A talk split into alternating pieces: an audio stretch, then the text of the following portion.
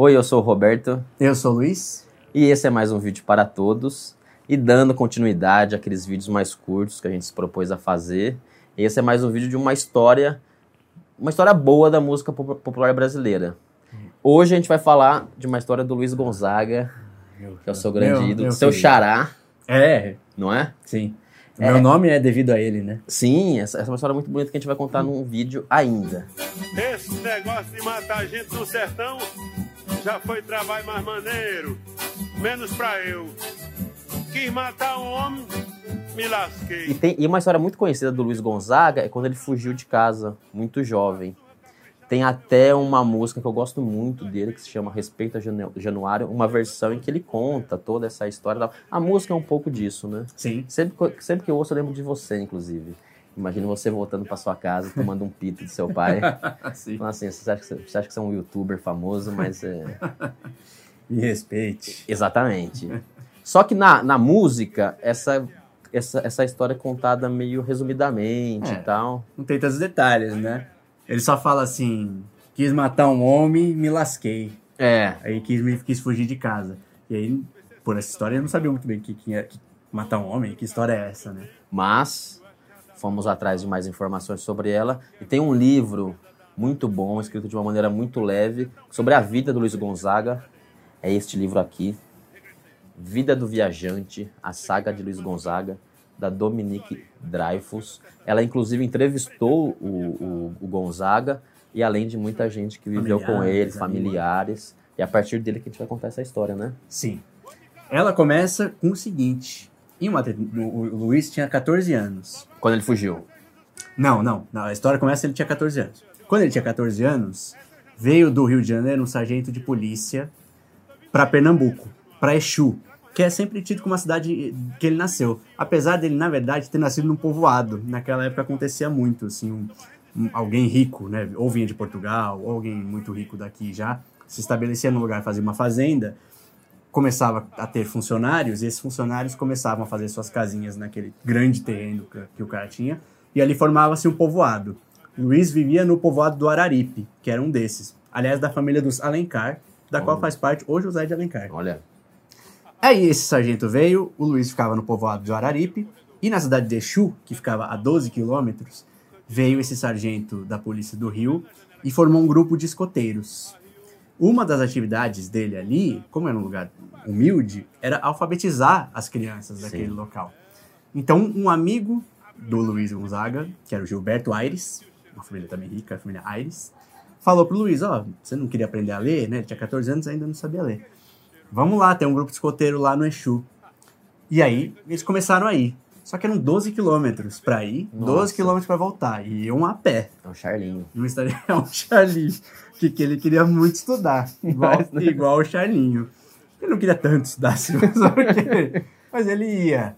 Só que aí, de repente, começou a ficar um pouco difícil de, dessa ida e volta de 12 quilômetros todo dia pra ir no grupo de escoteiros. E aí, esse mesmo amigo Gilberto falou: então por que, que a gente não arruma um lugar pra ficar lá em Exu mesmo? E aí, arrumaram uma república que era na casa de uma amiga da mãe do Luiz, Hum. que era a dona Vitalina. E aí facilitou. Ela dava casa, a, a casa e comida pra eles, pra eles se hospedarem eles lá em Exu. frequentar ali com Aí já estão na mesma região, já vão lá nas aulas, nos acampamentos, atividades escoteiros, facilitou um pouco a vida deles.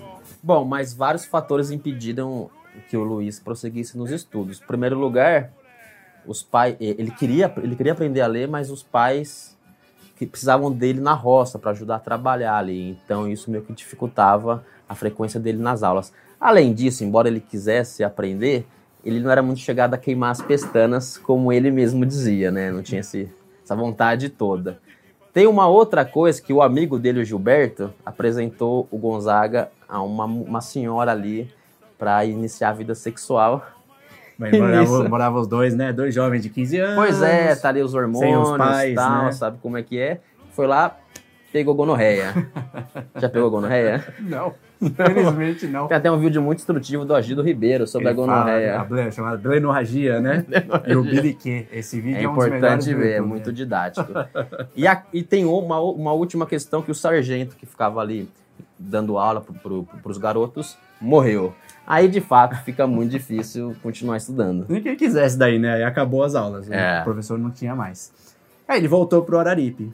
Só que nessa época em que ele estava tendo essas aulas no Exu, ele conheceu a Nazarena, uma garota lá, Bonita. uma garota bonita e de uma família importante, que era a família Olindo. E ele voltou pro Araripe. Depois de um tempo, aí, aí ele já estava já com uns 17. Começou a namorar efetivamente essa moça. Só que aí, ela, como ela, ela era dessa família Olindo. E o Luiz Gonzaga, ele era o que eles falam muito no livro que tinha, que é um negócio que é filho de morador. Que é esse pessoal que é o funcionário da fazenda Sim. que vira- mora lá Meio também. que um agregado. É. Não é alguém que, um- que um pai de uma família rica Sim. gostaria de ter. Além disso, a menina era branca. E o Luiz Gonzaga não é branco. Ele é negro. E aí começou a circular e chegou até o ouvido do, do Luiz Gonzaga que o pai da Nazarena, que era o seu Raimundo, não, não ia dar a mão de No, sua fi- filha no, no a um- filme tem essa, essa personagem. Sim, a né? Nazarena. É, É. o, é o primeiro grande amor da vida Aquela- do Luiz Gonzaga. menina, né? É. E aí, O, o ator é aquele Domingos Montagnier. O pai dela. Ah, e aí chegou lá ao ouvido dele de que o Raimundo estaria falando que jamais daria a, mãe- a mão da filha dele para um, um sanfoneirozinho de nada sem futuro. E aí ele já ficou, ficou cabreiro, Cabreiro. né? É. E decidiu ir e tirar, tirar essa história limpo. O Luiz sabia que o seu Raimundo ia no sábado, todo sábado, para feira, a mesma que ele ia com a mãe dele vender umas cordas que eles faziam. Então ele falou: "Ó, vou peitar o seu Raimundo no sábado e tirar essa história limpa. Foi lá no sábado, encontrou o seu Raimundo e falou: Seu Raimundo, o senhor me conhece? Aí o seu Raimundo falou: Conheço, é o Luiz, filho de Januário. Filho de Januário. E aí ele falou: É verdade que o senhor anda dizendo por aí que eu não eu sou um sanfoneirozinho de merda, que não sou digno da sua filha? E aí o seu Raimundo falou: Não, imagina, eu conheço seus pais, Luiz, isso é a história do povo, deixa isso pra lá. E meio que a história terminou num, num anticlímax, assim, não houve uma- um, um confronto entre o Luiz, uns 17 anos ali, e o pai da sua pretendida. Só que o Luiz, papagaio de valentão, foi contar pros amigos uma história um pouco diferente, né? Falou que o Raimundo, tá- o Raimundo ficou com medo dele, que não sei o que, que ele intimidou e tal. É muito safado. O Raimundo viu que o Luiz estava meio alto, tinha tomado uma, uma, umas birita, e foi contar pra mãe dele, a dona Santana. Enquanto ali o, o Luiz estava se gabando pros amigos, chegou a irmã do Luiz, a Geni, e falou assim: Ó, vai lá que a mãe tá te chamando. Quando ele encontrou com a mãe, ela falou assim: Ó, pode buscar teu jumento agora que a gente vai embora nesse instante. Chegou em casa, o Luiz estava com dor de cabeça por causa da bebida, foi pro quarto. Fala que ele nunca tinha bebido. Nunca tinha bebido, né? Essa aí. Já bateu aquela ressaquinha ali. Entrou no quarto, a mãe foi atrás, trancou a porta, guardou a chave e deu uma coça nele de corda. Falava assim, seu desgraçado, seu sem vergonha. Agora quer matar homem. Agora quer matar homem, quer pagar de valente, que história é essa? E ainda, be e ainda bebeu, né? E aí né, ele fala que ele saiu, depois de tomar essa bronca, ele, essa surra, né? Saiu do quarto, falou que Januário nunca batia neles. Mas nessa vez até o Januário foi lá. Deu, deu um pontapé nele, né? É. Deu um chute na bunda dele. E aí ele, completamente desmoralizado, chateado, foi até dormir no mato esse dia. É. E aí ele, já- ele diz, né, que é, esse foi o, o estopim para ele fugir de casa. Na verdade, ele parece que já pensava em sair, porque ele já fazia muito sucesso como sanfoneiro, mais sucesso que o pai, era tocado para era convidado a tocar sozinho nas festas. Então ele já, como já tinha falado pro, pro pessoal que, puta, o negócio é sair daqui para o meu futuro, pra eu ter um futuro, né, né, profissional com a sanfona, o negócio é sair daqui. Isso aí foi meio que um estopim. Então Foi ele a gota d'água. é, foi a gota d'água. E aí ele foi falar com. Num sábado, no, no outro sábado, ele foi falar com um amigo dele, que é o Zé de Elvira, que era um cara que trabalhava transportando mercadorias pra lá e pra cá, contou essa história, falou que tava afim de fugir de casa, pediu ajuda do Zé de Elvira. E aí ele falou, era um sábado, ele falou: "Ah, amanhã mesmo eu tenho que levar uma carga pro Crato, que é uma cidade do Ceará, levar umas farinhas. Você pode vir comigo. Aí o Luiz Gonzaga voltou pra casa dele, falou que tinham chamado ele pra tocar numa festa no Crato, pegou a sanfona e foi, dormiu na casa da sogra desse Zé de Elvira. No dia seguinte, que era esse domingo, eles foram pro Crato, uma, uma viagem longa, numa estradinha de terra que parece que hoje fazem 40 minutos. Nesse dia, eles foram no domingo, chegaram no Crato só na segunda de manhã. E aí, lá, o Luiz Gonzaga vendeu a sanfona para comprar uma passagem de trem para poder fugir. E aí comprou uma passagem de trem para um dinheiro da sanfona para Fortaleza. E ele planejava lá se alistar no exército, Pra começar a vida A dele. vida. É. E aí, Então, de certa forma, ali ele já, já tinha um pouco, abandonou um pouco a música, né? Vende É. a sanfona e pensando em se alistar no exército. É, mas ele fala que ele sempre quis ser artista, né? Mas é- era um caminho que ele decidiu tomar naquele Sim, momento. É, até, necessidade ali. sim, e tem músicas dele que é sobre o exército também. Então depois ele acabou sempre guardando isso e mantendo, chama Toque de Rancho. É muito legal a música. E aí que começa a história dele, depois ele vai acabar indo pro Rio, e aí é a história que a gente conhece dele com o Luiz Gonzaga. Mas essa é a história da fuga do Luiz Gonzaga. Que tem um pouquinho ali no Respeito a Januária. Sim, Essa música maravilhosa. Que é muito legal ele contando essa história, vale a pena ouvir. Ele voltou também, eh, ele só voltou depois pra casa, depois dessa primeira fuga, 16 anos depois. Ele conta até um pouquinho nessa, nessa, nessa Ah. versão do Respeito Jornário que ele conta. Ele conta quando ele voltou também, que é uma história bem divertida.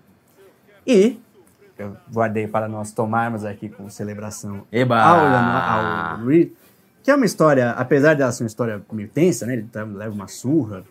As, as, as primas e as irmãs falam que na verdade nem foi uma surra tão, tão grave Tão violenta, assim. Mas ele foi alimentando aquilo, ele na verdade igual, já queria igual, fugir. igual o encontro dele com o Raimundo, né? Você vai É. aumentando um pouquinho a história. É, é. Mas ele na verdade já queria fugir. Então isso aí foi meio que. Ah, foi- na cabeça dele ele pode ido aumentando. A música mesmo tem um clima triste, né? Pelo Sim, contrário, sim. né? É um negócio assim. Sim. Teu pai é, É. é. é quem, é quem manda aqui, né? Sim. E aí, pra, eh, qual é, né? Tentar achar alguma relação com as coisas que a gente tá, da história que a gente tá fazendo. Ah, Veja só, uma cachaça divertida porque ela tem um chapéu. não, é, não é legal? que coisa maravilhosa. E ela é bem fraquinha, ela só tem 39%. E é mais barato que a catuaba. Ou seja, Nossa.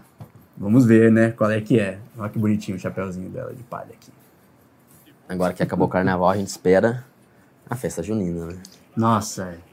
Eu, é, é como- assim como o Tom Jobim, o Luiz Gonzaga, a Portela e a Mangueira dividem né, meu coração, o carnaval e a festa junina, Também. da mesma forma, viu? Já Porque sinto o cheirinho. forró, né? E aí a festa junina, Já sinto o aroma. aqui ó, chapéu de palha. Ela é da onde? É de São Paulo mesmo. São Paulo. Não, não consegui achar uma do Nordeste que seria mais adequada, mas fica o chapéuzinho. Saúde ao Gonzaga, ao Januário. Ele levantou o candeeiro acima da cabeça e me interrogou. Eita! Opa! Ai! Desce que é uma beleza. Que forte! Até a próxima. Até. Porra, Nossa, que forte! paulada. Tá tomando uma cervejinha suave. Caramba, essa é forte. É gostosa. É boa.